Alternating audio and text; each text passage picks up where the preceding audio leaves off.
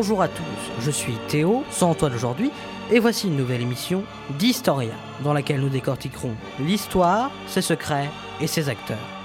Winston Churchill disait Un peuple qui oublie son histoire est condamné à le revivre. Donc, l'histoire se répète.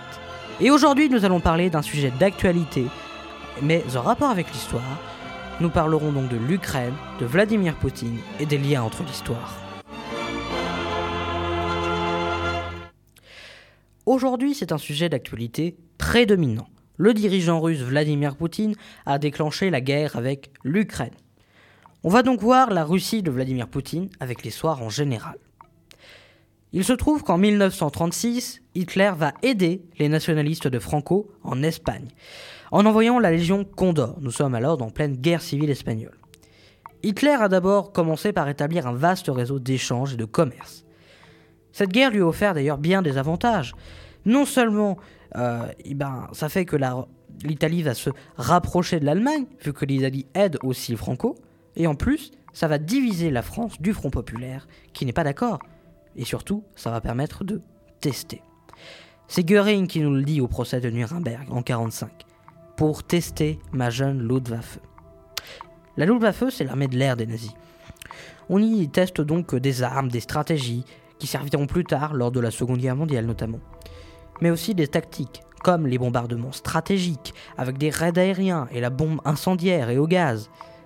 Les Occidentaux, condamnent bien entendu cette aide de l'Italie et de l'Allemagne, sans véritable conséquence. Si on va maintenant en Syrie, en 2012, on se rend compte que c'est la date de la guerre civile syrienne. La Russie va alors y apporter tout son soutien. Mais surtout, pour y conserver ses avantages, notamment sa base navale, et il veut aussi empêcher les autres pays d'être des belligérants de cette histoire, comme en Espagne avec l'Allemagne, la Russie est le grand fournisseur d'armes de la Syrie. Officiellement, c'était bien sûr pour protéger la Syrie du djihadisme qui sème l'instabilité. Mais il ne faut pas oublier que le terrorisme s'est répandu à cause de l'instabilité politique dans cette région. Et cette instabilité vient des guerres de Tchétchénie, qui a fait la Russie. Avant tout, cette guerre est le moyen de tester les nouvelles armes, surtout dans le domaine aérospatial, le même domaine que chez les nazis. Depuis septembre 2015, c'est surtout une succession de bombardements, notamment par le groupe Wagner. Ce groupe de mercenaires est transporté par des avions russes, porte des insignes russes, mais officiellement n'est pas des troupes russes, que c'est une société privée, même dirigée par un ami de Poutine. On reparlera de ce groupe plus tard, vous verrez.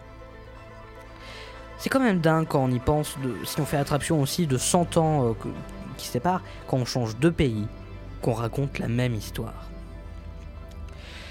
En 1938, le Troisième Reich voit cette petite région voisine en Tchécoslovaquie des Sudètes.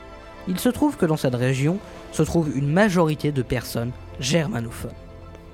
Hitler va donc envahir cette région sous prétexte de, je cite, libérer les Allemands de l'oppression tchécoslovaque. Ce qui revient aujourd'hui à dire, nous voulons libérer les Ukrainiens d'un gouvernement nazi.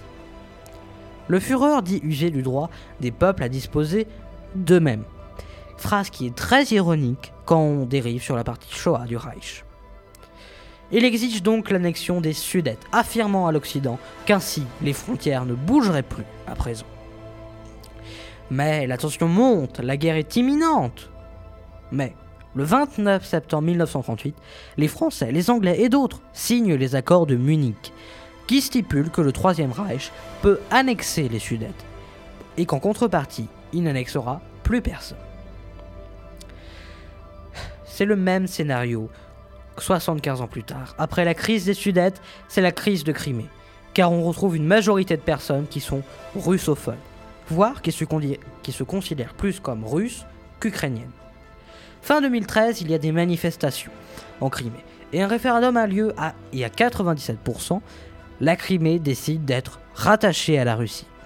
Sauf que la communauté internationale ne reconnaît pas ce référendum et décide de protéger l'intégralité territoriale de l'Ukraine. La Russie, elle, défend la sienne. La guerre se, déclenche plus ou moins vite, la Crimée est envahie par les soldats sans un signe, et là je vais mettre 30 secondes pour une phrase, la Russie dit non, non, c'est pas nous, mais quand nos soldats envahissent, enfin, quand pas nos soldats envahissent un pays, après, il est à nous.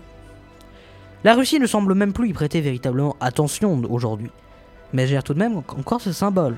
En 2018, elle a fait construire un pont gigantesque de 18 km de long, reliant la Crimée à la Russie et séparant la mer d'Azov et la mer Noire, éloignant d'autant plus les ports ukrainiens comme celui de Mariupol du reste du monde. Hitler, quelques mois après 1938, avait envahi l'intégralité du territoire tchécoslovaque. Nous étions alors mi-mars 1939, à l'aube de la de la deuxième guerre mondiale, pardon.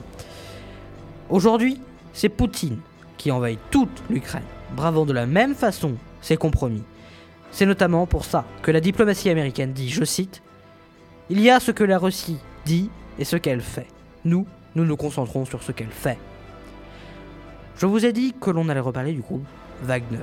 Eh bien, ce groupe, c'est donc une société privée, à la solde de Poutine. C'est la milice armée, le bras armé de Poutine. Et il intervient en avant, garde dans tous les théâtres de conflit.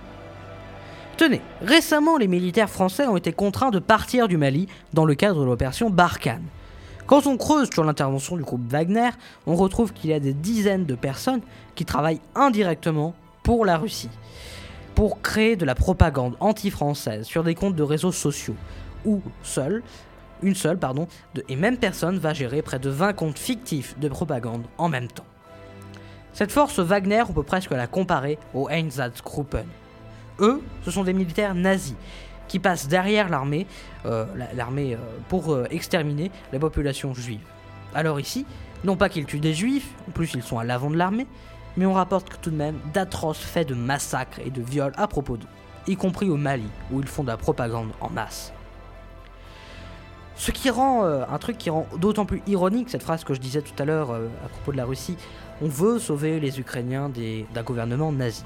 C'est que le chef militaire de Wagner, Dimitri Oudkin, est un homme complètement adorateur, admirateur du régime nazi, allant jusqu'à se tatouer des insignes SS. Bref, que de ressemblances entre ces deux pays que sont l'Allemagne nazie et la Russie de Poutine, que de ressemblances entre Vladimir Poutine et Adolf Hitler. Et aujourd'hui, on est assuré de rien. Surtout quand on voit que la Russie a plus d'ogives nucléaires que les États-Unis et qu'ils sont capables de pirater nos ordinateurs et d'assassiner quiconque en dehors de, ses propres frontières. Merci de m'avoir écouté. Vous nous retrouverez dès la semaine prochaine, tous les deux, euh, pour découvrir une nouvelle période et nos nouveaux acteurs de l'histoire. Comme le disait Dominique de Villepin, chaque guerre en appelle une autre. Mais Victor Hugo disait également Une guerre entre Européens, c'est une guerre civile. Allez, on vous laisse revenir tranquillement sur la bonne ligne temporelle. Soyez optimistes et à très bientôt.